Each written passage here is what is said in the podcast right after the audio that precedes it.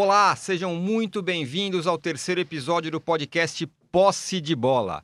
Eu sou Eduardo Tironi e eu tô aqui com os meus amigos Juca Kifuri Opa! e Arnaldo Ribeiro. O Mauro César está em Manchester, mas vai participar sim do programa de hoje. E aqui no estúdio temos a presença do jornalista, dono de canal, roteirista, ator, cineasta, ex-vice-presidente de marketing do Flamengo, Antônio Tabet. Tudo bem, Tabet? Tudo bem, você errou quase tudo, mas tá tudo bem. Tudo bem, tá certo. Bom, o programa de hoje vai estar muito focado, pessoal, no trabalho dos treinadores brasileiros. Primeiro, pelo motivo óbvio, o Jorge Jesus no Flamengo. E o Flamengo vai ser assunto desse primeiro bloco do nosso podcast. O que, que ameaça o rubro-negro? Palmeiras, o Santos, o VAR, a tabela? Quem é? No segundo bloco, o assunto vai ser São Paulo e Corinthians. E vamos falar, né, Juca, do trabalho do Carilli. Ele estacionou na evolução como treinador. E o São Paulo, enfim, tem a cara do Diniz e tem uma aposta aí entre Arnaldo e Juca para ser paga. E ainda tem a queda Como do treina- você paga? É, calma que você vai explicar. Hum. E ainda tem a queda do treinador do Galo, o Cruzeiro desesperado, enfim, muita coisa no segundo bloco. E no terceiro bloco, a gente deixou para o final do, do programa, a gente deixou para falar de outro tema que tem a ver com o treinador, viu, Juca? A seleção. O Tite já está pressionado, o Renato recuperando o Grêmio, jogando bem, é a sombra ao Tite e ao time do Tite que não está jogando absolutamente nada. Bom, vou começar a nossa conversa de hoje aqui fazendo uma pergunta direta para o nosso convidado especialíssimo. Mas antes, eu vou te fazer uma pergunta. Pode fazer. Por que o Tabet no lugar do Mauro? É alguma coisa clubística ou é apenas por origem de nascimento? eh, enfim, dois cariocas? Eu queria entender apenas. Por que o Tabet no lugar do Mauro? Porque o Tabet tem muito a dizer do futebol carioca, do Flamengo que está dominando o futebol, do futebol brasileiro. carioca ou do Flamengo? Não, hoje o, Porque você hoje o o futebol carioca Como é, é o- é o vice-presidente de marketing do Flamengo? ex-vice-presidente Foi, de marketing do Flamengo. Na verdade, não foi nem de marketing, foi de De comunicação. comunicação. De comunicação. É verdade. É? É, errei. Eu, não, eu estou inteiramente surpreso. Quer dizer, então precisou de um cara que foi vice-presidente de comunicação do Flamengo para substituir o Mauro. Pois é. E ainda vai ter a participação do Mauro? Vai ter direto sim, de senhor. Vocês querem que eu vá embora? Não é possível. Mas, Juca, pe- pensa bem, se Ah. eu tô substituindo o Mauro, quem será que vai substituir você um dia aqui?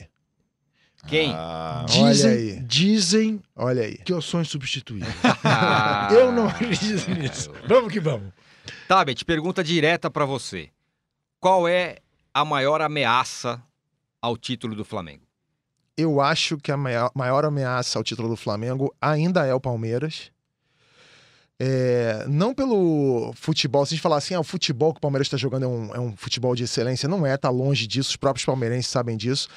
Mas o nível do futebol brasileiro é tão fraco, é tão baixo, que o, Palmeiras, com o futebol que joga, ele pode sim começar a ganhar jogos aí até o fim da- do campeonato. E o Flamengo, apesar das 13 rodadas que faltam, o Flamengo tem seis jogos mu- muito difíceis. Que eu, pelo menos como, como torcedor do Flamengo, considero muito difíceis. São os três clássicos, porque clássico não importa, você pode ter um time muito melhor que o outro, eventualmente faz jogo duro. Isso acontece. O 4 a 1 do Flamengo no Vasco ali foi um ponto fora da curva. Tomara que se repita, né? Como torcedor, eu quero mais é que o Flamengo o goleie Vasco perdeu todos. pênalti pra É, caramba. Tá. Teve dois pênaltis perdidos pelo Vasco. É. Ou seja, aquele jogo para ter sido um 4 a 3 ou um- um- algo acontecer ali, não custava. Então, clássico é sempre uma. Você não sabe o que vai acontecer. E o Flamengo pega Grêmio, Palmeiras e Santos fora de casa. Que são três. Secou a tabela já, hein? São, Secou a tabela. são o Flamengo três. precisa fazer mais 15 pontos para ser campeão. Seu cálculo é esse? Ou o cálculo, aquele cálculo médio? N- Nunca ninguém eh, foi vice-campeão com 78 pontos. Diz PVC. Hum, Ok? O, Sim. o Flamengo já tem 53. É, mas o, mas o que eu- 13 rodadas para fazer 15 pontos vai fazer com o pé nas costas. Mas o que o PVC não, não percebeu é que Ah. o Palmeiras também faz a melhor campanha dele nos pontos corridos. Esse campeonato está muito atípico, porque Sim. os dois da ponta têm pontuação acima muito da média. acima da média e quem tá muito abaixo ali, tá- eu não, eu não acredito que quem faça 42 pontos, por exemplo, se salve. não vai se Ah, salvar. se Vai se salvar. salvar. Vai se salvar com folga. Porque eu acho que o, o primeiro da rebaixada ali, se corte. duvidar, não vai ter nem 40 pontos. Pode ser. Então, assim, esse campeonato tá muito esticado pro, pro, pro alto e pra parte de baixo da tabela. Então, é, como o campeonato tecnicamente ele tá nivelado por baixo, pro Palmeiras fazer muitos pontos ali e o Flamengo eventualmente. Não existe essa Eu, hipótese. eu, eu, eu, eu sou torcedor, né, Juca? Eu tô- Não, tem um pé atrás, Não, né? eu tenho, Ele é. tem, eu Ele falei, tem eu eu sou acho- pé ele- atrás. Como é que tem. você definiu ele, tirou Ele, ele, é, ele é um rubro-negro meio botafoguense. ele Olha meio, meio lá. que- Não, não fala isso. Cauteloso. É. Não fala Cauteloso. isso. Não fala isso nem de brincadeira, porque esse, esse, esse fim de semana eu tive o desprazer Não, meu Deus. de torcer pelo Botafogo contra o Palmeiras. Ah, meu. Deus. eu que acompanhei coisa, que- Palmeiras e Botafogo e Então, eu falei pra você, eu então, me tá, senti Beth, num tá. velório. Mas tá, aí é que tá. Então, você- então, se você fez isso e você sabe que ao torcer pro Botafogo eh, era um Botafogo, entre outras coisas, desfalcadíssimo, seus principais jogadores fora. Ah, mas seus fez uma artilheiros- diferença Não, absurda, eu sei né, que não Juca? faz. Eu sei que não faz.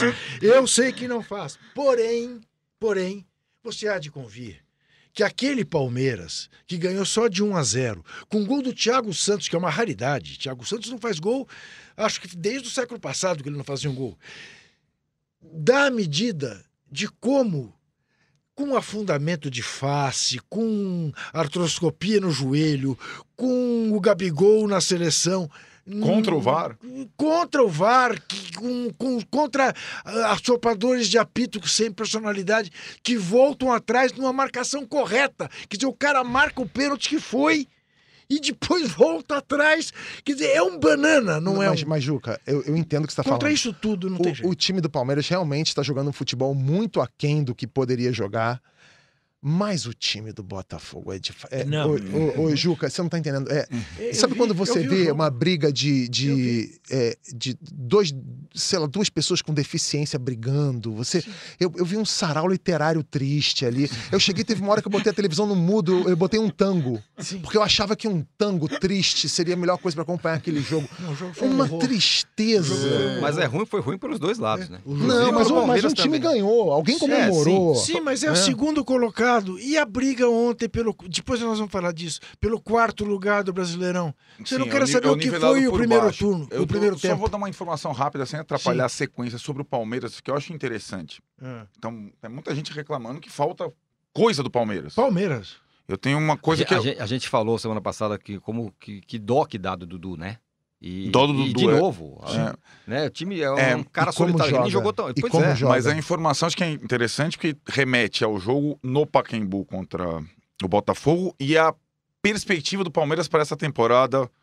Se o Palmeiras, lá dentro do Palmeiras, se existe de fato a ideia de possibilidade de superar o Flamengo. O Palmeiras está, parte da diretoria na Europa, é, com a turma que cuida do estádio, é, vislumbrando a possibilidade de, já na próxima temporada ou nas próximas, trazer a grama sintética para o Allianz Parque. Ah, é? Olha só. Por quê?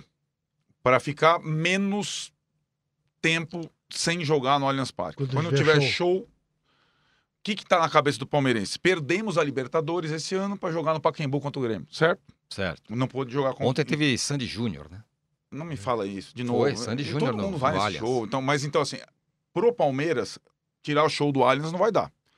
Diminuir a quantidade de jogos fora do Allianz, ainda mais que tem aquele enrosco do Pacaembu para os próximos anos. Vão Isso. demolir E tobogã. parece que o derby será lá no Pacaembu, né? Pois é. Agora. Então, Palmeiras e Corinthians. Isso. Então, o, o Palmeiras já vislumbrando essa possibilidade e, assim, me deu a impressão de estar pensando precisamos ganhar a Libertadores na próxima temporada, não podemos ficar tão longe do nosso estádio, porque o Pacaembu nos pontos corridos, ele vai diluindo, certo? O Palmeiras ganhou do Botafogo, então, então o Palmeiras está, digamos, já pensando não só no próximo ano em alguns aspectos, como no não perder mais a possibilidade de jogar em casa, ou perder menos jogos em casa, talvez trazendo a grama sintética, que é um assunto polêmico para outros dias. Nós do Flamengo não temos nenhum Mas é uma problema boa com grama informação. sintética. Isso é legal, Sem é boa informação. É, informação. Posse de bola traz Mas uma informação importante. Fomos Informação importante. grama sintética da Arena da Baixada e metemos 2 a 0 nos caras. Então, é, o o Flamengo e até não com a foi grama 3 sintética. por causa do VAR. Então, é isso, é isso que eu queria falar pro, pro certo, senhor Tabet. vice-presidente de comunicação?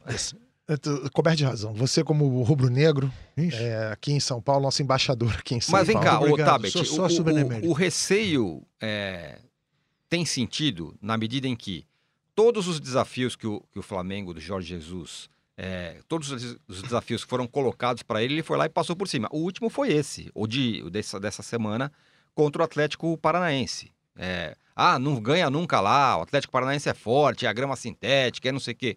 Pá, 2 a 0 Sem discussão, poderia ter sido mais. É, esse, Ou esse- menos, esse- porque também, além do Bruno Henrique, nome do jogo foi o goleiro, né? Pois é. Foi o ah, Diego. sim, o Diego também. Mas enfim, é- é- era um desafio grande para o Flamengo, jogo difícil, na arena tal, foi lá e ganhou. Então, é, o receio do, do rubro-negro tem, tem sentido na medida em que ele tá O- atropelando todo mundo? O único sentido que tem é você ser escaldado, né? Cachorro Ah, mordido por cobra tem medo de linguiça. O Flamengo, é, torcedor da, da, da minha geração do Flamengo, já vibrou muito e já sofreu muito também. Apesar da torcida do Flamengo ter uma característica muito peculiar, que é uma torcida que opta por ser feliz. Sim. O, o Flamengo ganha dois jogos do Olari e do Cabo Friense, ele já tá no, no- no semana seguinte falando rumo a Tóquio. que venha o, o Chelsea. É. assim que o flamenguista Agora, pensa. É que você inventou o cheirinho, né? É, nem brinca com isso, Juca. Não foi você? Não foi, não foi o Flamengo. Isso foi da. Isso foi o movimento espontâneo da torcida. É mesmo? Começou nas redes sociais, a gente não. Eu achava que era. Nunca abraçamos essa Eu ideia. achava que era. Acho que, minto, gente- quando, quando a torcida começou a, Tá. a brincar com isso de um jeito tal, teve uma outra, é- um- uma outra situação em que a comunicação do Flamengo na época é, brincou com um termo, mas assim, é, isso não partiu do Flamengo, isso partiu foi um movimento espontâneo da torcida. Você, você não conheceu a figura de João Ariosa? Não, Não. não. Foi um belíssimo jornalista. Trabalhou muitos anos na imprensa esportiva do Rio, depois veio flamenguista e veio trabalhar aqui na Placar. E um dia eu o levei para ver um jogo Corinthians e Inter no Morumbi. Hum. num sábado à tarde cinzento em São Paulo. Quando, ah, naquele tempo, felizmente, os times ainda entravam, cada um por seu, por seu lado, né? E a torcida do Corinthians recebeu o time do Corinthians, eu senti um abraço. Por trás era o Ariosa, com os olhos cheios de lágrimas, falou assim, Juca, agora eu entendi. Era o período ainda do Corinthians na fila. Aham. Ele dizendo: o corintiano passa uma ideia de sofrimento, o flamenguista não. O flamenguista só passa alegria. E é isso mesmo. Então, é, é, É é um pouco disso. Só que, ao mesmo tempo, é, o Flamengo se descolou de tal maneira dos seus rivais no Rio de Janeiro, é, nos últimos cinco anos, principalmente, assim, em matéria de organização do, do, do clube Uhum. e Poderio do nível, time, nível de contratação e etc., que, que a, a disputa no, no Rio ela não passa mais pelo tipo do, é, do, do tipo de disputa assim, quem vai ganhar de quem? É assim, eles, os rivais do Flamengo torcem pela desgraça do Flamengo. Então, é, cada semana eles torcem por um time diferente. A gente até brinca com isso, ó. Olha, para você trocar é igual a chip de é, operadora de celular, ó. Você agora você tem a sua portabilidade de torcer pro Atlético Paranaense agora. você vai ter, tem até as 48 horas de amanhã para Fortaleza. ser Fortaleza quarta-feira. quarta-feira. E depois todos eles vão ser tricolores contra. E é, e é o que está acontecendo. Tá. E aí é aquilo, a única maneira que os rivais encontram de sacanear o rubro-negro naquela brincadeira do bar, da esquina, da, da escola, etc., é assim: é, é o Flamengo você perder a Libertadores pro Grêmio, que é um jogo. Isso. Que É pode possível, né? acontecer. É, essa é uma coisa que, É, isso sim. que é plausível. Então- o Grêmio está cada Tá vez mais subindo. forte. Então, exatamente. subindo, Então, assim, a situação do rubro-negro hoje no brasileiro é assim: ele tá super bem, o time tá jogando super bem, tem oito pontos de diferença, mas. A verdade é, não está ganho o campeonato Claro. ainda. Pode ser que. é, eu até tinha falado, quando eu mandei um vídeo aqui pro, pro, pro Arnaldo e pro Tirone, falando dessas, dessas próximas três rodadas que são É. muito. que eram muito difíceis pro Flamengo. Atlético Paranaense fora, Era mais Ganhou. difícil. que ganhou. O Fortaleza lá vai ser chato, porque o Vai. Flamengo vai jogar com, se duvidar, com dois ou três titulares É, só. É o time é. reserva quase todo do É. Flamengo. E depois pega o Fluminense, que é clássico, também com um time que vai estar todo mundo já pensando no Grêmio No na, Grêmio. na Na quarta-feira. Mas para isso acumula gordura mesmo. É. Eu, eu acho isso. Eu disse aqui na semana passada que eu cortaria um braço se o Flamengo. Agora te digo, corta os dois.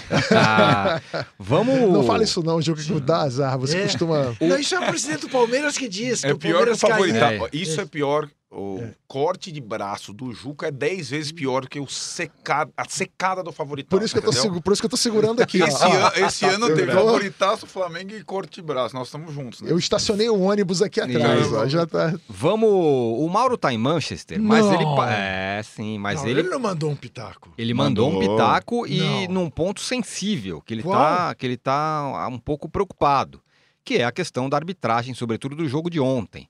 Mauro, direto de Manchester, manda aí. Só falta ele dizer que foi pênalti no Vitinho, um pênalti vamos ouvir, vamos ouvir o que ele tem para dizer. Vai, Mauro.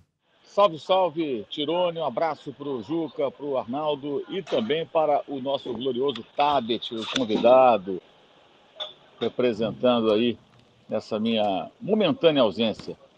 Bem, é, esse, esse jogo do Flamengo ontem contra o Atlético, jogo do líder do campeonato, oito pontos à frente do segundo colocado, teve realmente uma, uma, uma característica marcante e esse tema não tem como ser evitado. A arbitragem foi um desastre, Sr. Braulio, né? Um desastre absoluto. Primeiro, a voltar atrás, é, um pênalti bem marcado. Dizem que existe uma imagem que vai mostrar que o jogador do Flamengo, o Lucas, pisou no pé. Convenhamos, né? Foi feita uma alavanca e ele foi, foi ao chão. O pênalti foi muito claro. Talvez, olhando para 80 mil ângulos diferentes, alguém consiga encontrar um que gere algum tipo de dúvida, mas convenhamos, é mais uma ação intervencionista do VAR brasileiro, do qual Arnaldo Ribeiro é grande admirador.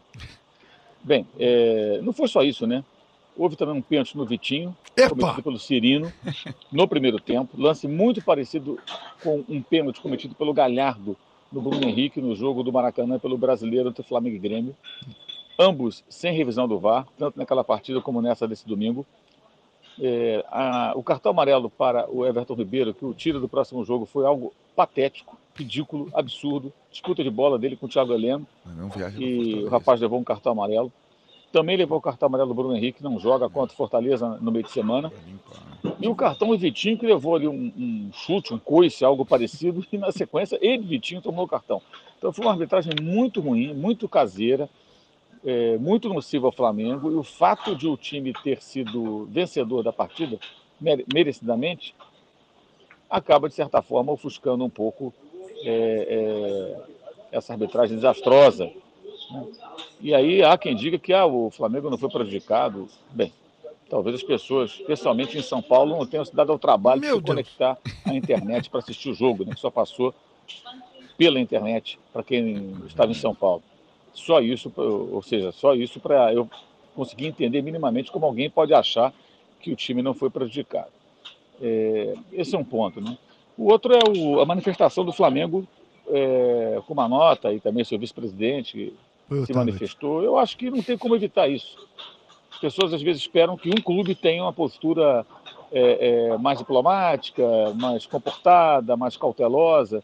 Ora, convenhamos, dirigentes de outros clubes, de São Paulo especialmente, se manifestaram contra é, o Flamengo, fazendo ilações, insinuações envolvendo a arbitragem, sem que tivesse enfrentado a equipe carioca. É O. Flamengo fez ontem o quê? uma reclamação com relação ao seu próprio jogo impertinente. É isso mesmo. foi pertinente. Aliás, já poderia ter reclamado com veemência do, do jogo contra o Grêmio, quando o VAR foi eh, decisivo e, pela Libertadores, aquele jogo, né? E, e- e nada conclusivo, né? Aliás, os vídeos despertam mais dúvidas do que outra coisa. Meu Deus. Os vídeos depois eh, divulgados pela Comebol.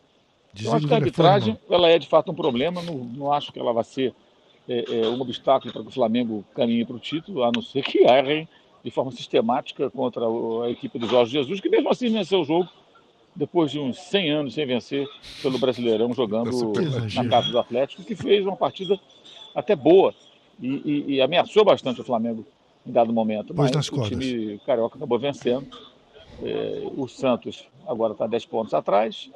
E o Palmeiras, que em tese teria obrigação de acompanhar o ritmo do Flamengo, pelo futebol que jogou no sábado, não terá a menor chance. Vai ter que jogar mais bola para disputar, para valer esse título até o final. Olha, eu acho que vai ser o próximo vice-presidente É? É. Será? de comunicação.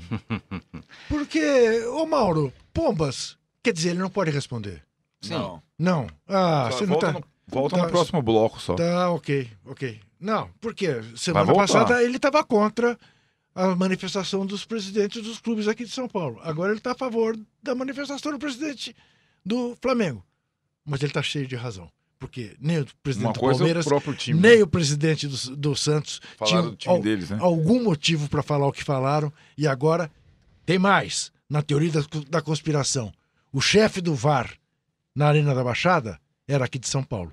da Federação Paulista de Futebol. É. Aí, velho, você dá motivo. Você dá motivo. E, e, assim, é importante também dizer que é, eu já fui vice-presidente de comunicação do Flamengo e no início dessa gestão fui muito crítico à comunicação do Flamengo, porque mano, fizeram umas notas estapafúrdias, Fizeram. extemporâneas, inoportunas, mas dessa vez não. Dessa vez foi uma nota muito seca, direta, correta, É. no melhor momento para mandar e, e- e realmente cheia de razão, porque de razão.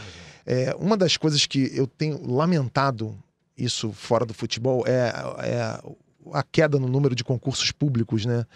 Porque o senhor Braulio e a equipe dele deveriam todos fazer um concurso para o Banco do Brasil, para alguma coisa, porque a arbitragem não pode mais. Mas eu adorei Eles o não- Jorge Jesus. Tira férias! É isso. Vai embora! Mas o. Jorge Tira- Jesus está coberto de razão, Coberto porque de razão, a indignação porque, assim, dele é autêntica. porque não dá para entender como é que o cara é árbitro de futebol. Isso. Tá muito ruim Tra-. O cara é da FIFA, o cara trabalha com isso. Isso. É, porque a gente falava, né, nos anos 80, lá, 90, que árbitro de futebol tem dois trabalhos, o cara faz aquilo ali no, no fim de semana, eventualmente numa quarta-noite, mas ele é dentista, ele é arquiteto. Hoje em dia, a arbitragem, o cara é praticamente, a maioria deles, inclusive, é só Uhum. árbitro, porque Uhum. ganha dinheiro com isso, dando palestra é, e, e vivendo isso. Porque o cara Virando precisa ter um. o cara cara do, do negócio da Globo lá, o é comentarista da Globo. Central do apito. Central Central do apito. A central do apito, então, se tirando Central o do salve, o que o cara fala normalmente é bobagem. Mas é, ué, o salve é o único que se salva ali. O resto, o cara, o cara fala é pênalti, você pode ter certeza que não foi. Vamos trazer aliás, o salve aqui. Traremos o salve. E vamos colocá-lo nas cordas, como gosta o Juca, assim, na, na parede Não, eu- amarela, que é onde É. tá, tá assim. Quem- Deixa eu fazer uma pergunta rápida pro Tabet, que o Rafael Mendonça falou, eu acho legal, até pra gente entrar um pouco no, no, no assunto Jorge Jesus. Pergunta pro pessoal, não só pro Tabet, mas também pro Tabet, se agora, com todos os desfalques que o Flamengo está tendo nas últimas rodadas, se ainda existe aquele pensamento de que Jesus, com esse elenco, não faz mais do que obrigação. É o Rafael Mendonça que pergunta. É, isso tá caindo, né? Porque realmente o, o time titular do Flamengo é um time muito bom.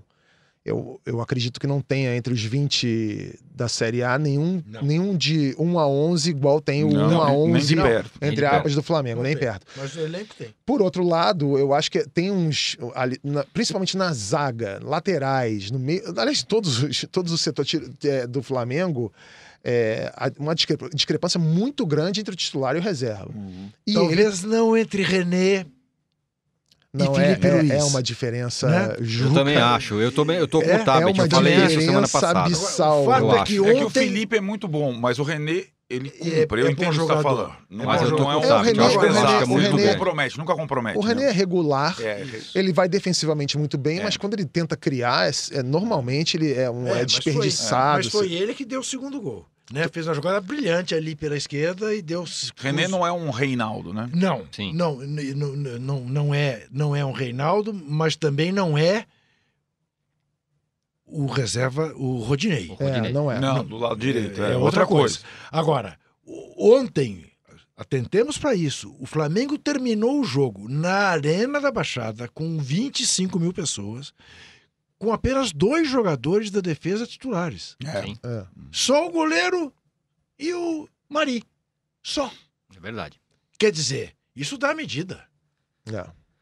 Pessoal, então O que é que é? isso. Por que você Fechou. fez assim pra gente? Porque a gente fechou o primeiro bloco, Juca. Já? Já foram 23 minutos de programa. Hum, mas é porque o Tabet fala muito rápido. O então É Tabet vai- bom, é bom, é ágil. Essa, essa é, é a assim que é o coisa. negócio. O Tabet vai ter que falar agora, no próximo É. bloco. Terminamos o primeiro bloco falando de Flamengo, de Palmeiras, do VAR e tudo mais. E no, seblu- no segundo bloco a gente vai falar de Corinthians Ah, e de São não, Paulo. ah, E eu quero ouvir o Tabet Ah, sobre isso. não. O Por O que Tabet- Juca não? vai dizer, o Juca, o. Juca em tese Não. pagou a aposta, mas ele vai explicar depois. Como em tese? Vamos lá. Fechamos então o primeiro bloco, já voltamos. Os podcasts do UOL estão disponíveis em todas as plataformas. Você pode ver a lista desses programas em uol.com.br/podcasts. Recebe salário, faz transferência, pagamento, recarga de celular e até empréstimo, tudo sem taxa. PagBank, a sua conta grátis do PagSeguro. Baixe já o app e abra sua conta em 3 minutos. Estamos de volta Opa, no susto. podcast Posse de Bola. Vamos para o segundo bloco. E o assunto agora vai ser o jogo, o clássico Corinthians 0, São Paulo 1, ou São Paulo 1, Corinthians 0. E vamos projetar o futuro aí. É, Juca, Ah, por que você não começa com o Arnaldo? não, porque eu gosto de começar com Ah. você. Ah, Juca, ah, o Carilli Sim. é, chegou Sim. um momento da carreira de treinador dele que Ó. ele precisa avançar? quando nós chegamos aqui, Arnaldo e eu, que eu dou uma carona pra eles, eu vou pegá-lo em casa toda manhã pra trazer pra cá, espero ele É descer. controvérsia. Bom, é, o rapaz aqui debaixo do estacionamento É, falou pra mim assim: é verdade. pô, tem que mandar o Carilho embora e trazer o Tite de volta. Falei, já? Ele disse, é, porque estacionou. Aí eu chego aqui e você me pergunta, ô Juca, o Carilho estacionou? Estacionou com dois ônibus e nem com os dois ônibus está conseguindo ganhar do São Paulo, que, como você sabe, é jogo que o corintiano olha na tabela e soma mais três Olha pontos. lá, Olha, os últimos- Tanto que tem alguns que fazem aposta. E perdem. Apostam no Cor- e, E perdem. perdem. E pagam. E, pe- e pagam. E pagam. Um É. dado Pagou sobre- cerveja de um manhã. dado sobre Pagou. São Paulo e Corinthians no Morumbi. Nos últimos 10 jogos, 5 vitórias do São Paulo, Sim. 4 empates E uma, derrota. vitória. E uma vitória do Corinthians. Sim. Mas enfim, No Morumbi. No Morumbi, não. Sim. Os do- E Itaquera ganhou quantos? Nenhuma.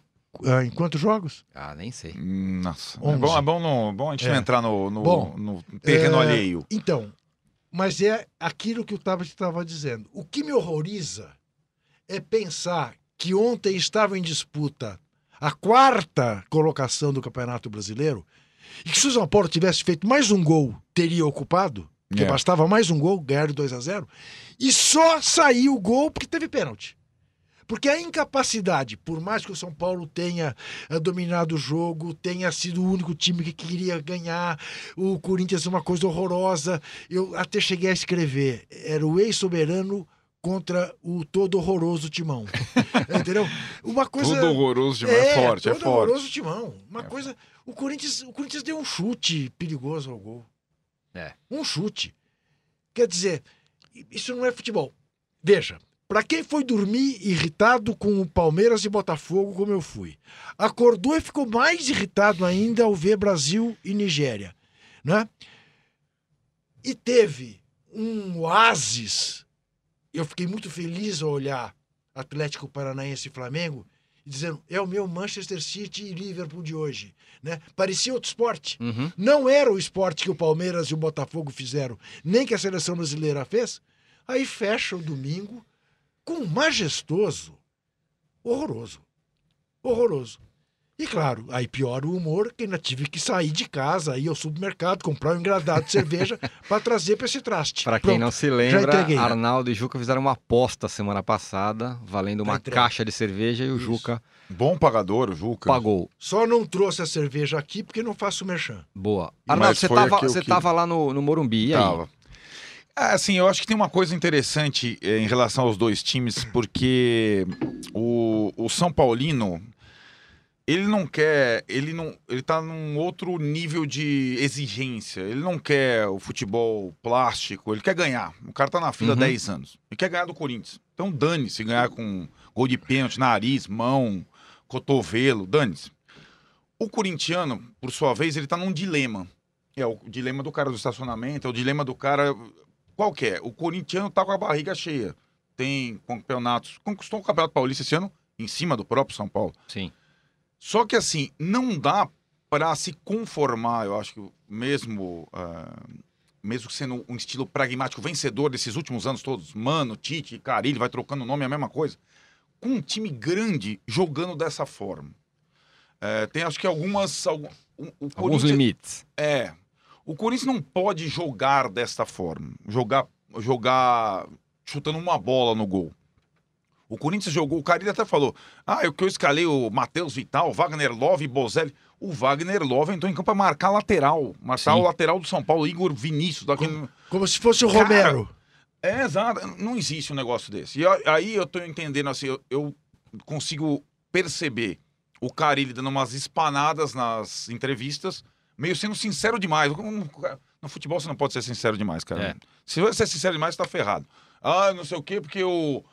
se eu tivesse o jogador X, o jogador Y, tal, não sei o quê, nosso time, nosso time é um lixo, mas está em quarto lugar. Não era nem para estar em quarto. Esse sincericídio do Carilli tá, tá. E acho que tá causando um certo desconforto. E no momento ruim, que não dá pra. É é uma reta final de campeonato. O- Só, o- só dar essa, uma, uma informação para você do Vessone. o Carilli? Não caiu o Carilli, Ah, mas Deus. é, as declarações do Carilli incomodaram dirigentes, agentes, staffs e jogadores do Corinthians. Parte das coletivas do Carilli é vista como desnecessária e incomoda ambiente no CT. É, eu acho que tá isso no ar.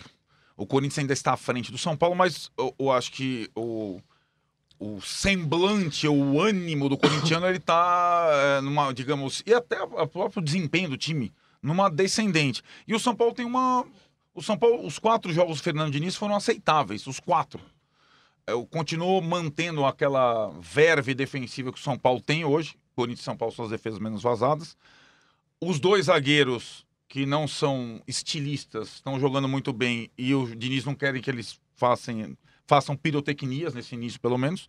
O goleiro tá muito bem, então o São Paulo tem uma base. Agora tem uma coisa, o São Paulo, cara, para quem tá no estádio é. O São Paulo tem o pior preparo físico do Brasil. Impressionante. Os caras não conseguem. O cara pode ter 18, 19, 21, 23 anos, tá saindo do banco. tá- O cara não consegue chegar na frente. É, é uma coisa impressionante. Então, o São Paulo é um time. E o Diniz gosta de um futebol intenso. O São Paulo, os jogadores do São Paulo não têm condição atual de atender. Então, acho que o São Paulo não são. E assim, o esforço hoje existe. O Alexandre Pato jogando hoje é uma, outra pessoa. Não é, não é- eu não reconheço o Alexandre Pato. É. Não é pela técnica, tal, é pela, pela entrega. entrega. Nunca vi. Eu nunca vi. Então, assim, acho que o Fernando Diniz, nesses quatro jogos, conseguiu resgatar, é, a, digamos, a, a, o- a entrega. Uhum. E o São Paulo conseguiu reagir nesses quatro jogos. Eu acho que é- o, o campeonato do São Paulo é contra o Corinthians e contra os gaúchos. Esse é o campeonato do São Paulo. Pra Eu já fiz pra- como tab, já projetei até a rodada conseguir ficar no 38. G4. Jogos fora, jogos neutros, jogos em casa. O São Paulo tem que jogar pelo quarto lugar.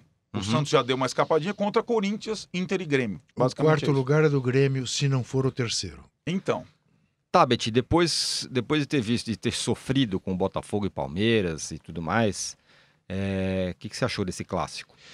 Então, eu comecei assistindo e depois eu confesso que eu tive que trocar Dormiu. para alguma coisa mais Emocionante. edificante, tipo uma reprise do da escolinha no Viva, sei lá.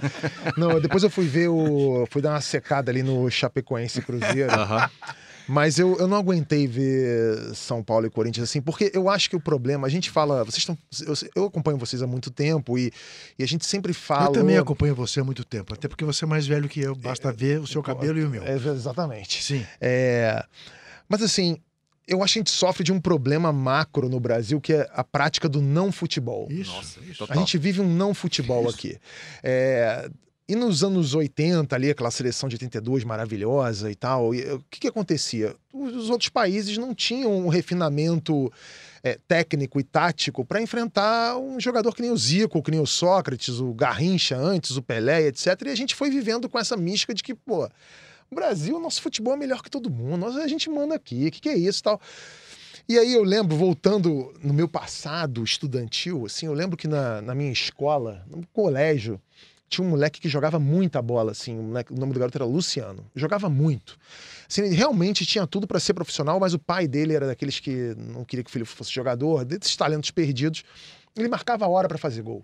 Ele chegava e falava assim: que horas são? 10 horas. 10 e 15 eu vou fazer um gol nele. Ele pegava a bola e fazia gol. Isso em campeonato grande, estudantil na época. E uma vez a gente foi jogar contra o time da escola americana no Rio de Janeiro. E o Luciano estava no nosso time, a gente pô, ia ganhar, não tinha como.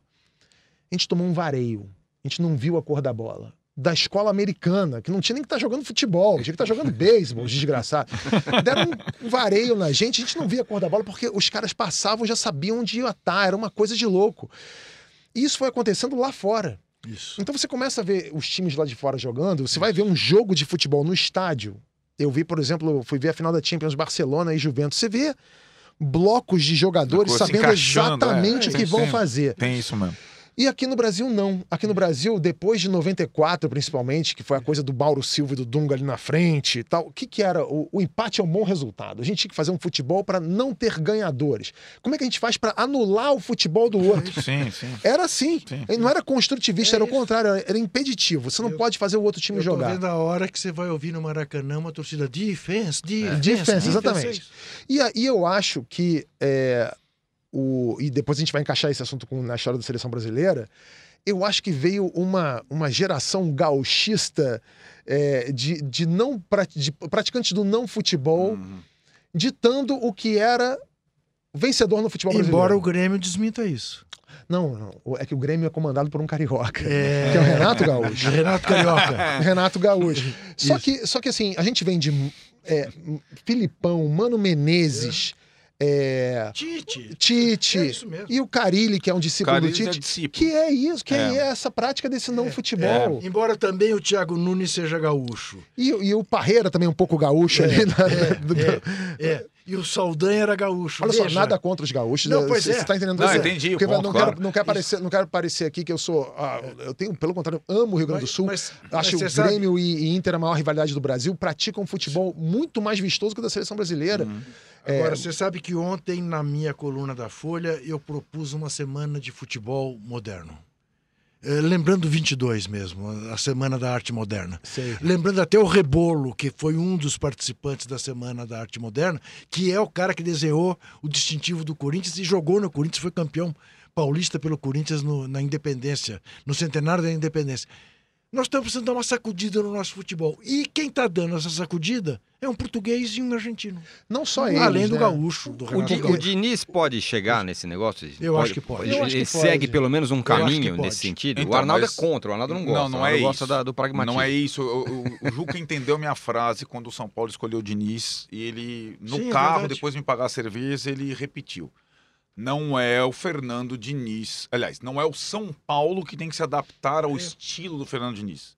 É o Fernando Diniz, que é pequenininho, assim, que tem que se adaptar ao estilo do São Paulo. Mas tá, tá fazendo, né? Tá fazendo. Tanto não é? que o Volpe quebra a É- bola toda é hora, claro, o Arboleda é quebra claro a que bola. o Fernando claro. Diniz gosta do jogo. é- é é- isso é interessante. Gosta do passe, gosta da, da bola, gosta. Não é, não, é o, não é a escola anti-futebol. Isso não é mesmo. Agora, o São Paulo tem alguns jogadores que não são primorosos tecnicamente, mas são bons em outros. Em outras características. E o Fernando Diniz tem que aproveitar esses caras, tipo os zagueiros. E eu acho que o Fernando Diniz sabe que tá com a chance da vida dele. Então, eu acho que se ele é, entender o momento do São Paulo. E o torcedor do São Paulo, como eu disse, o torcedor do São Paulo quer entrega. Ele quer o pato, ele não quer chapeuzinho do pato, ele quer o pato dando carrinho lá na, na linha de fundo. Se ele entender esse tipo de coisa, ele, tem, ele pode ter sucesso sim. É, e, e aí, aos poucos, aos poucos, sobrevivendo ao ano que vem, começar de fato a requintar, a, a- a fazer o tablet ao estádio e ver um bloco de jogadores que se comunica perfeitamente, entendeu? Mas é que é, é uma sintonia fina que é necessária, né? Não É. só entre a cultura do clube, que é muito importante Aham. na hora de você é, não só escolher teu elenco, mas escolher o treinador também é, é importante. Como também é, você tem que ter uma sintonia fina entre os jogadores desse time e o próprio treinador, né? Assim, Uhum. que é, você tem que juntar esses três fatores para a coisa dar certo. Acho que no caso do Flamengo foi o que aconteceu. É, eu até já mandei essa mensagem uma vez pro Tirone no programa, para você também eu mandei. Os técnicos do Flamengo desde Andrade. Sim. Aí tem Andrade, Rogério Lourenço, Toninho Barroso, Silas, Joel Santana, Dorival Júnior, Jorginho, Mano Menezes, que saiu daquele jeito, né? Falando que o clube não entendia, os jogadores não entendiam ele. Aí entrou o.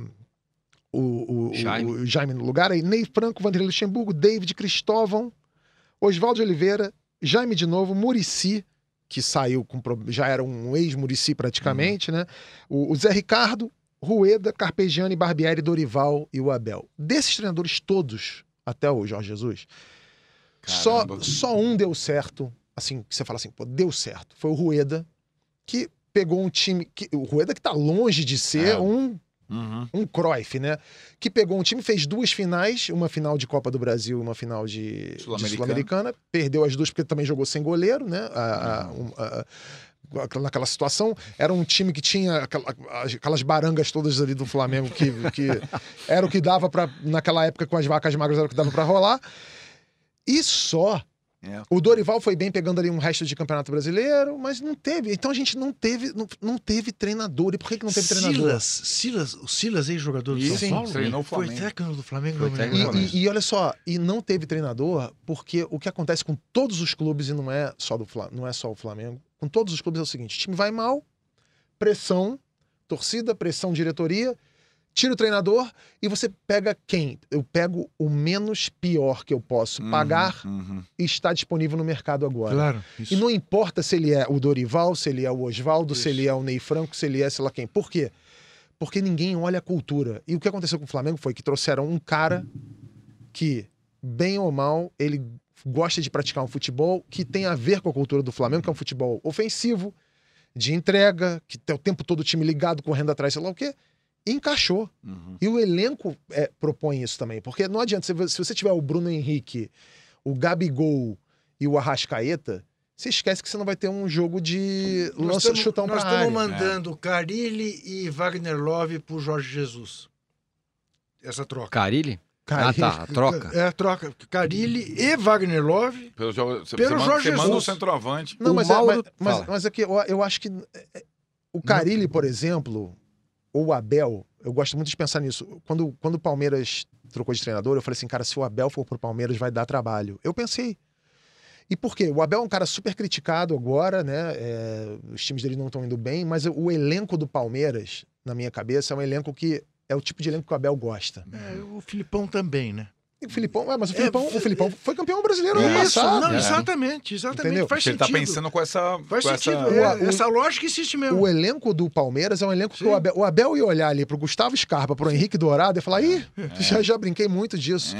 Que é, É são verdade. 23 É. assistências e 23 gols É por verdade, ano. é e ali, verdade. ó, lançamento pra É área, verdade. e ele, fa- ele ia conseguir. É verdade. Então, Aliás, você falou, eh, assim, passant, que você passou para ver Chapecoense e Cruzeiro para dar uma secada. Você tá secando a Chapecoense, coitada? ah, eu não gosto. É porque o Márcio Araújo ali dá uma raiva. É? Tô Tá. brincando. Não, Uma secada ali não é. Não é, não, não é na Chapecoense. Gosto muito da Chapecoense. Ah, não na É que eu, eu- agora, de verdade, é. sem brincadeira, o- Hum. o Cruzeiro não vai cair. Não, Não? vai cair o Cruzeiro, não vai cair Não. nenhum do Carioca, vai Ah, O cair. helicóptero não Porque caiu? o Ceará, Mas- o Ceará tá fazendo uma força pra cair. O Ceará tá falando ganhou. assim, ó, tô aqui, É, qualquer coisa me chama, eu- o Ceará tá fazendo um esforço pra cair danado. é. E os outros três acho que já estão definidos ali. Eu acho que o Havaí, CSA, Chapecoense não tem mais o que faça. é, o CSA acho É, que não vai aguentar. CSA também é difícil que aguente. Mas olha, o Cruzeiro, o Tabet, o Cruzeiro, da mesma maneira que tudo conspira para o Flamengo, além até da sorte de campeão, É, tá. o Cruzeiro tá com todos os ingredientes Tomar do time gol que vai do cair. Lanterna na última na última- bola. na última bola com o VAR. bola. Um lance originário de um lateral que não precisava ter posto aquela bola para fora. Olha, eu não sei. E com o Perrela e mais o helicóptero, eu não sei, eu não sei. Ó, pra não deixar passar, porque o Mauro também falou Não, do clássico paulista. Não é É, possível, mas e- ele tá e em falou, Manchester. e- Pois é, e falou sobretudo do Carilli. E ele tem um bom ponto sobre o Carilli, uma coisa que acho que pode funcionar pro Carilli deixar de ser o, o- um dos treinadores desse negócio que o, que o Tabet acabou de falar de, de- do anti-futebol, do, do... Uma É. vez eu falei sequestro do futebol. É, O Corinthians sequestra o futebol durante um jogo sim. E fui... A torcida corintiana ficou bem brava É, eu- comigo. Eu, eu vejo sempre vocês falando assim que o Carilho e o Corinthians é um time que gosta de entregar a bola pro adversário. Sim. Ou seja, isso É. É, É o surreal. antifutebol. É o antifutebol, É é, isso, o mais antifutebol, que você joga bola. muito sem a Isso, bola. isso, Como é. assim, meu caro? O futebol é pra você jogar com a porcaria da bola e tentar fazer um gol. É aquele menino Não, assim, não- o que, que você quer de Natal? Eu só não quero uma É, bola. Eu não quero uma bola, eu quero ficar aqui Quero ocupar, os, esperando- quero ocupar os espaços. É. Bom, vamos ouvir o Mauro. Mauro, manda aí. São Paulo e Corinthians, 18 finalizações contra 3. O time do Fábio Carilli praticamente não chutou no gol, né? Uma coisa medonha. E as declarações dele vão cada vez mais colocando, acho que numa rota de colisão com alguns jogadores, porque ele fala é, é, num tom que me parece que desmerece alguns momentos alguns atletas, né? E ao mesmo tempo é, é, ele não consegue encontrar soluções. A gente tem falado sobre isso e sou quase que obrigado a repetir. O Carilli basicamente precisa é, beber em outras fontes, buscar novas inspirações, outros treinadores que façam que ele desenvolva uma nova maneira de ver o futebol, porque ele está preso a conceitos que, convenhamos, não bastam, não bastam. Foram suficientes para um primeiro passo na carreira profissional como técnico principal e não mais auxiliar.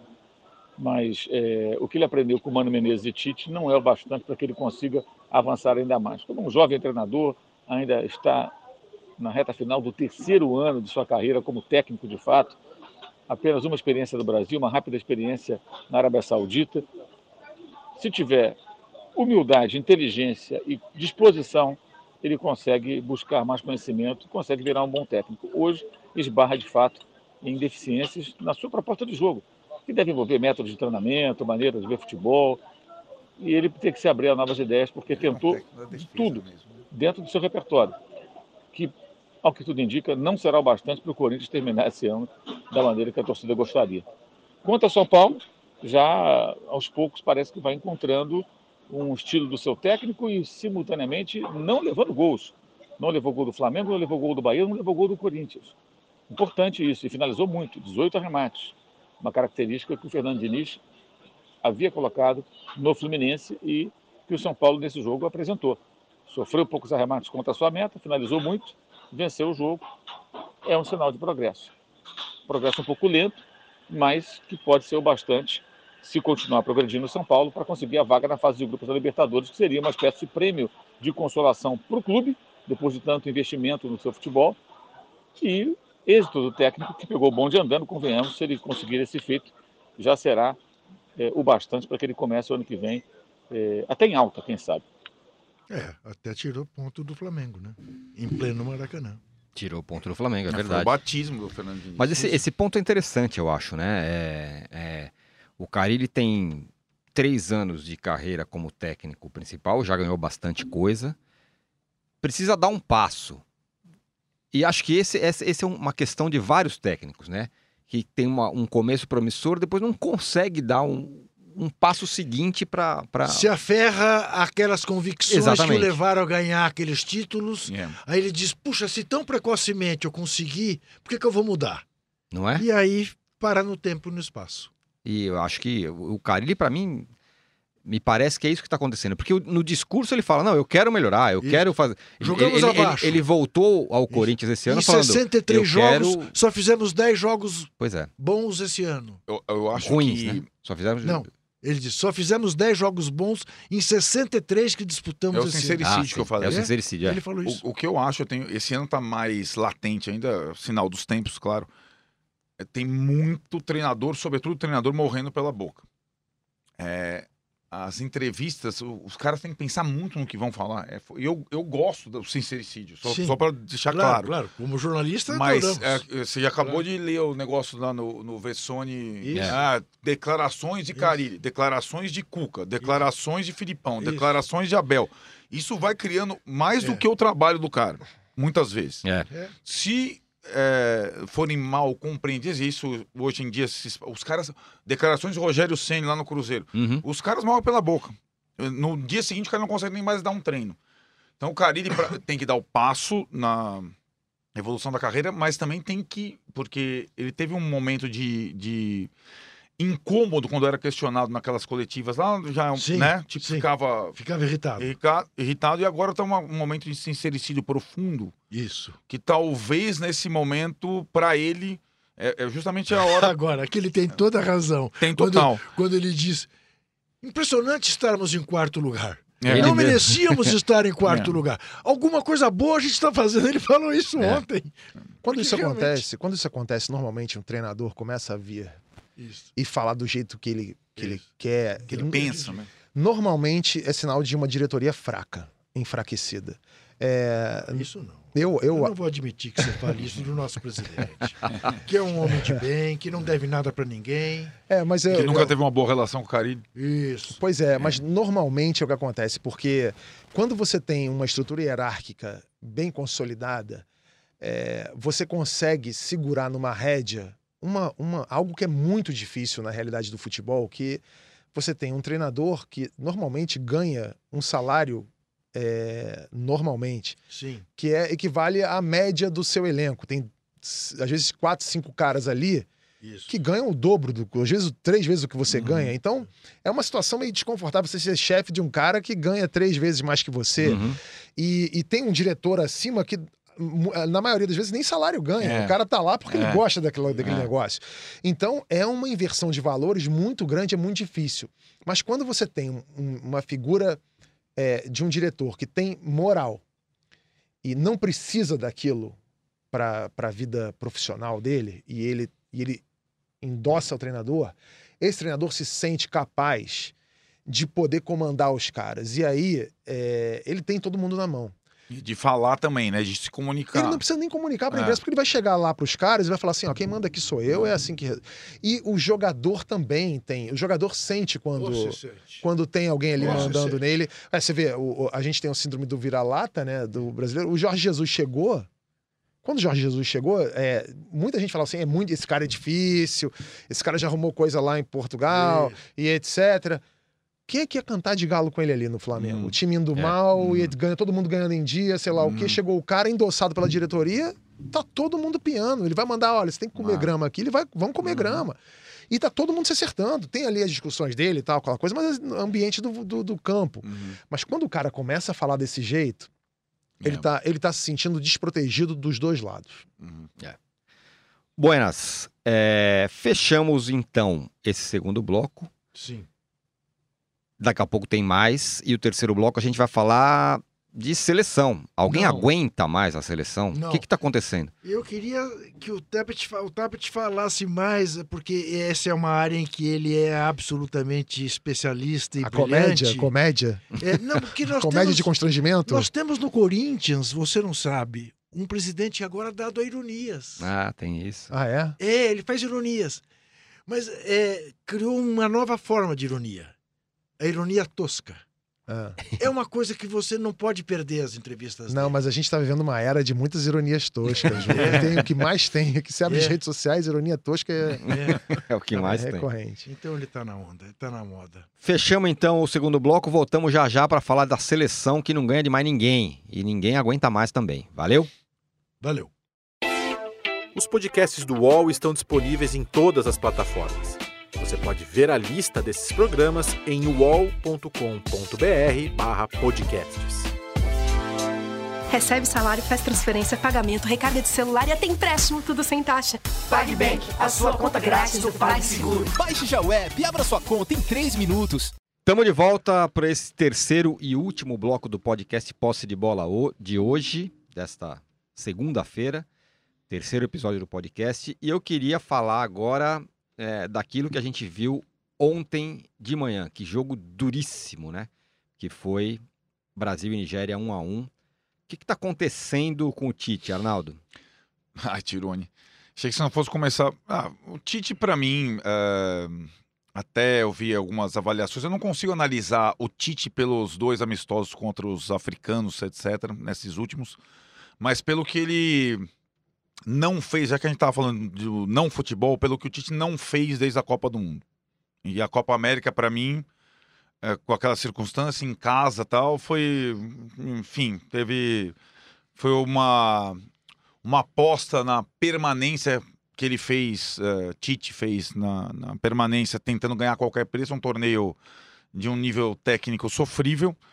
Acho que deu a, so- a permanência, a sobrevivência, a sobrevida, mas assim, acho que o Tite está completa, completamente, completamente perdido desde a Copa do Mundo. Isso nas decisões eh, de campo, nas convocações, na indisposição com o público geral.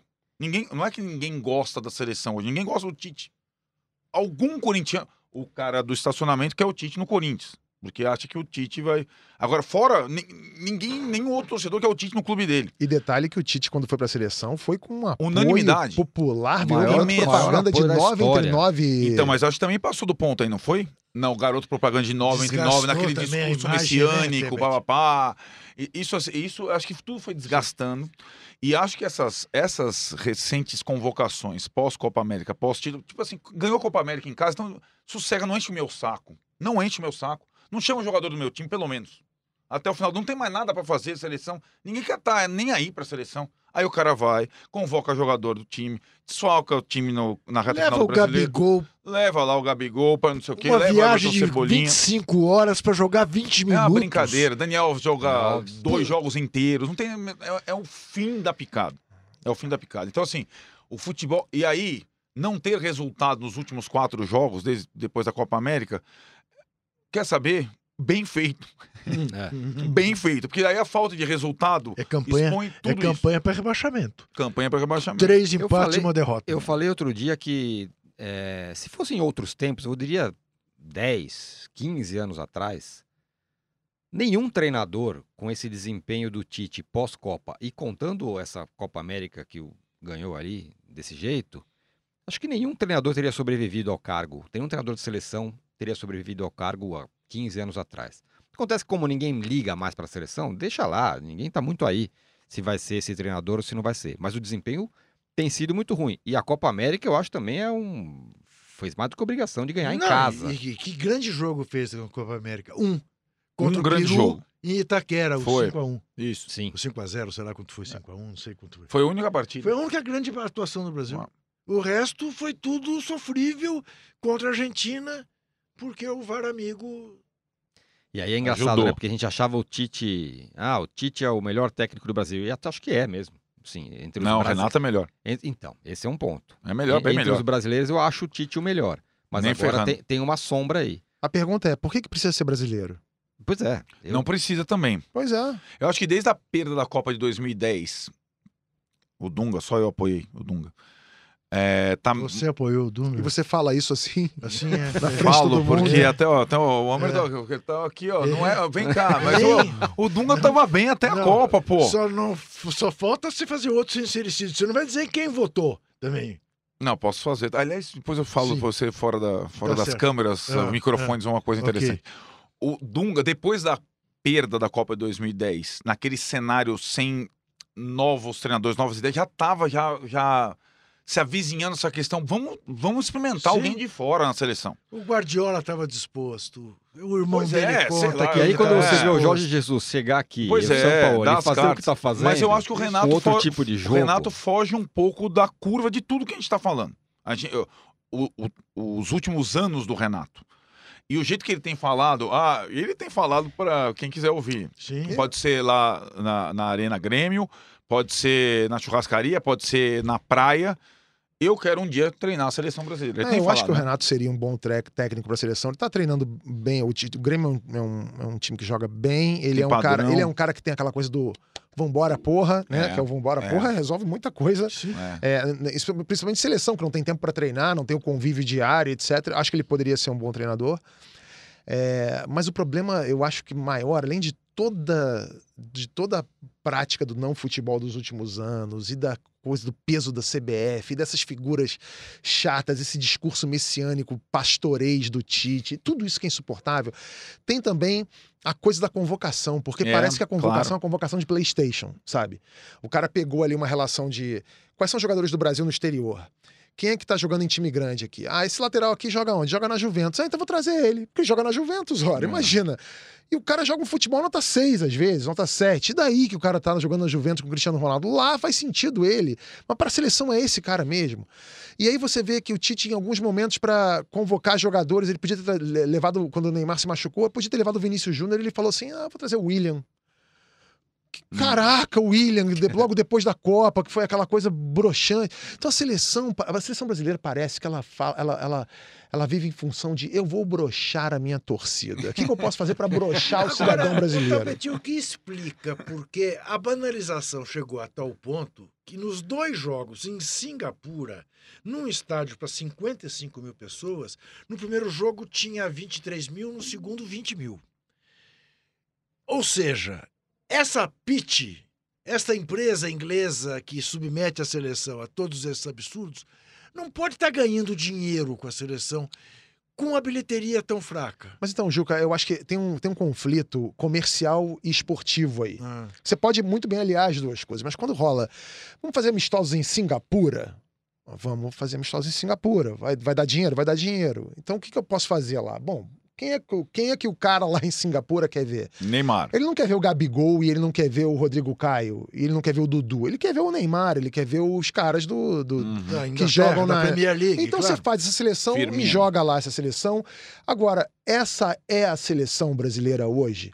São esses jogadores que vão fazer um time que pode ganhar a próxima Copa do Mundo? Não, não é. Então você tem que começar a reavaliar os seus critérios comerciais.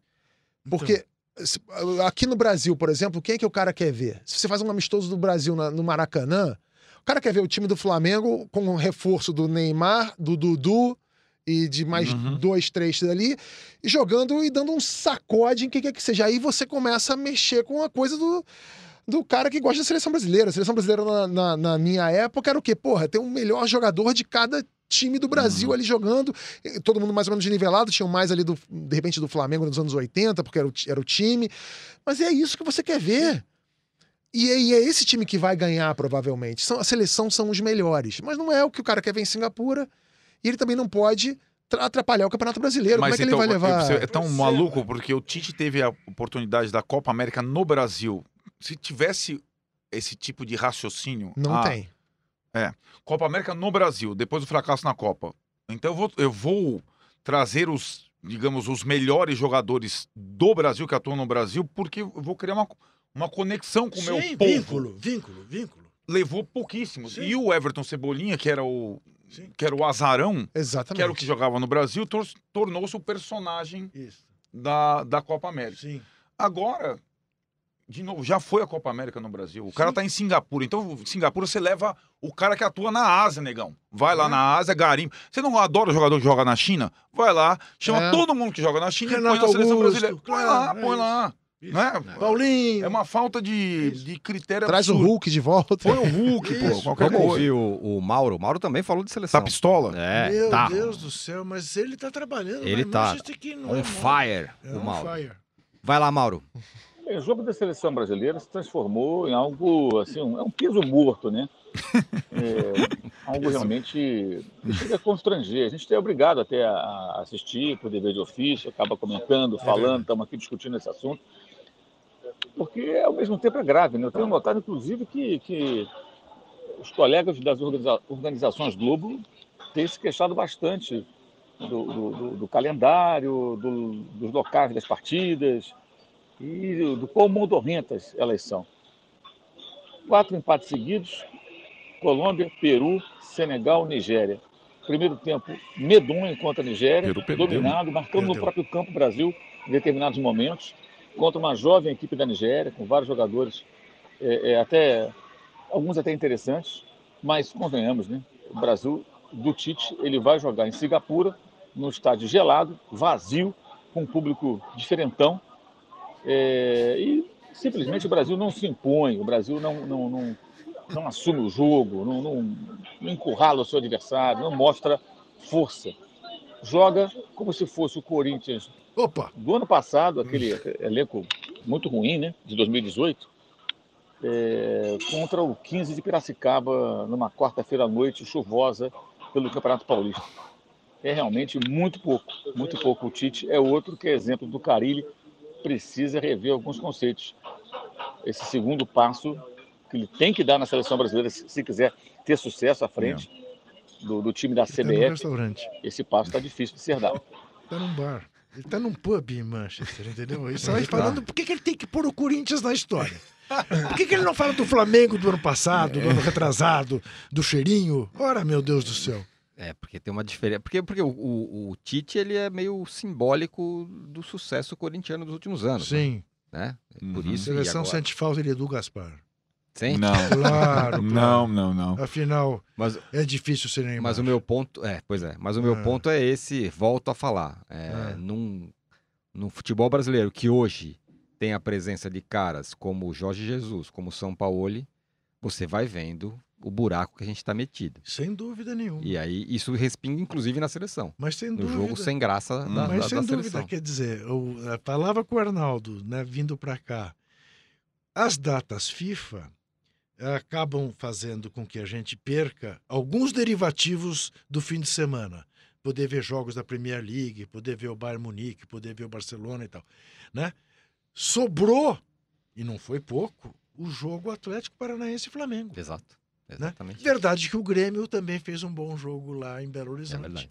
É, mas foi o que tivemos Não, de sobrou, futebol. né, Juca? E sobrou sem o Gabigol, sem o Rodrigo Caio, sem o goleiro do Atlético Paranaense. Ninguém fala. Santos. Como é que o Atlético Paranaense tomou o gol? Isso, Primeiro o Léo gol. fez aquela bobagem. Onde estava o goleiro do. Atlético Paranaense? Na, na reserva. Não, reserva não, tava chutando bola, aquecendo. É É uma verdade. piada. Volta, É uma piada. volta além do jet lag sem ritmo de jogo. É que o Atlético Paranaense não tem mais nada pra fazer na temporada. Já ganhou a Copa do Brasil e tal. Vai, Se, o- se o meu time tá sem o goleiro titular, E toma um gol tomando chazinho lá em Singapura e toma um gol daquele, é, tem é, é, bordoada. Por isso é impossível um negócio desse, é inaceitável, entendeu? Não É dá pra acreditar. Bom, pessoal, foi rápido. Infelizmente, a gente Indolor. o tempo Tabet. acabou. Culpa Porque minha. ele é muito rápido. Queria agradecer Gosto aqui ao assim. Tabet. É. Abrilhantou demais nosso debate Isso. aqui. Volte outras vezes, Eu hein, me por senti, favor. eu me Vamos senti lá. no Porta dos Fundos. Pô, achando demais. Ele vai me sacanear. Não, Comportou-se bem, bem não, comportou-se Veio bem. bem, veio muito Tem um bem. vídeo chamado Juca Kfouri, estreia semana que vem. É, com, com momentos, com momentos aqui, colhidos. Falar em estreia, não é estreia. Quem não viu, veja Gregório do Vivier em Sísifo, que tá absolutamente genial. Boa. Tabet, obrigado, viu? Valeu, Volte obrigado a mais. vocês aí. Vamos lá. Sempre. Claro. Então é Opa. isso. O posse de bola volta segunda-feira que vem. Heptacampeão. Será? De- Deus te ouça. É? Zico te ouça. É. Tá, tá. Então voltamos segunda-feira que vem. Valeu, pessoal. Obrigado. Valeu. Até a próxima. Até. Chega ao fim esse episódio do Posse de Bola. Lembrando que você também pode conferir mais opiniões e análises nos blogs dos comentaristas do UOL. Posse de Bola tem pauta e produção de Arnaldo Ribeiro e Eduardo Tironi, edição de áudio de Amer Menegassi e coordenação de Diogo Pinheiro.